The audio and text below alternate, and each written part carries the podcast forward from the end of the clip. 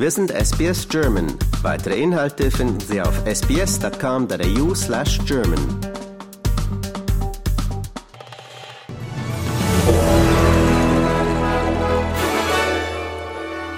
Sie hören den SBS German News Flash an diesem Mittwoch, den 5. Juli. Mein Name ist Julia Greve. Die ukrainischen und russischen Behörden haben sich gegenseitig beschuldigt, Angriffe auf das Kernkraftwerk Saporischschja zu planen. Ein Sprecher des russischen Nuklearnetzwerks behauptet, dass die Ukraine beabsichtige, mit Atommüll kontaminierte Munition auf die Anlage abzuwerfen. Belege für die Behauptung legte der Sprecher nicht vor. Gestern hatte der ukrainische Präsident Volodymyr Zelensky gesagt, Russland plane selbst einen Angriff auf die Anlage, für den dann die Ukraine verantwortlich gemacht werden solle. Seit über einem Jahr besetzt Russland Zaporischschja. Es ist Europas größte Nuklearanlage dieser Art. Die Schweiz hat angekündigt, dem europäischen Luftverteidigungssystem European Sky Shield Initiative beitreten zu wollen. Durch eine Zusatzerklärung möchte die Schweiz sicherstellen, dass ihre Neutralität gewahrt bleibt. Wie das eidgenössische Departement für Verteidigung, Bevölkerungsschutz und Sport mitteilte, wolle Verteidigungsministerin Viola Amherd am kommenden Freitag in Bern eine entsprechende Absichtserklärung unterschreiben. Am Samstag hatte bereits Österreich seine Beteiligung an dem Luftverteidigungssystem angekündigt.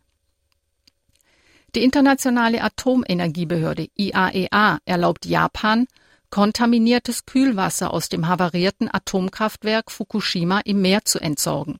Nach Einschätzung der Behörde verstößt Japan damit nicht gegen internationale Standards. Die Freisetzung des Kühlwassers habe nach Angaben von IAEA-Chef Rafael Grossi zu vernachlässigende Auswirkungen auf die Umwelt. Die Ministerin für indigene Völker, Linda Burney, hat der Nein-Kampagne gegen die Voice to Parliament vorgeworfen, politische Spaltung nach dem Vorbild von Donald Trump zu betreiben. In einer Rede vor dem National Press Club in Canberra erklärte Ministerin Burney, dass die wichtigsten Prioritäten der Voice Gesundheit, Bildung, Arbeitsplätze und Wohnraum seien.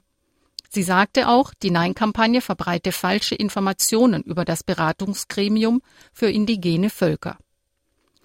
Laut der australischen Wettbewerbs- und Verbraucherkommission steigen die Kinderbetreuungskosten weiterhin schneller als die Inflation und Löhne. Eine Untersuchung hat ergeben, dass die Kosten, die Eltern selbst tragen müssen, in den letzten vier Jahren zwischen 7 und 16 Prozent gestiegen sind. Und das, obwohl staatliche Subventionen dem Preisanstieg teilweise entgegengewirkt haben. Die Untersuchung wurde von der Bundesregierung Ende letzten Jahres eingeleitet, nachdem sie eine Erhöhung der Zuschüsse für die Kinderbetreuung angekündigt hatte.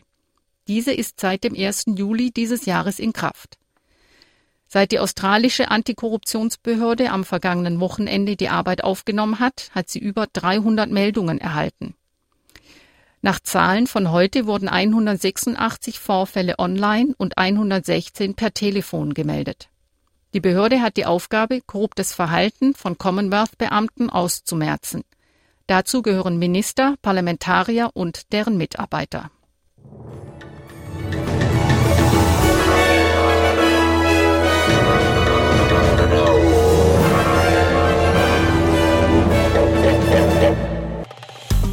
Liken, teilen und kommentieren Sie unsere Inhalte bei facebook.com/sbsgerman.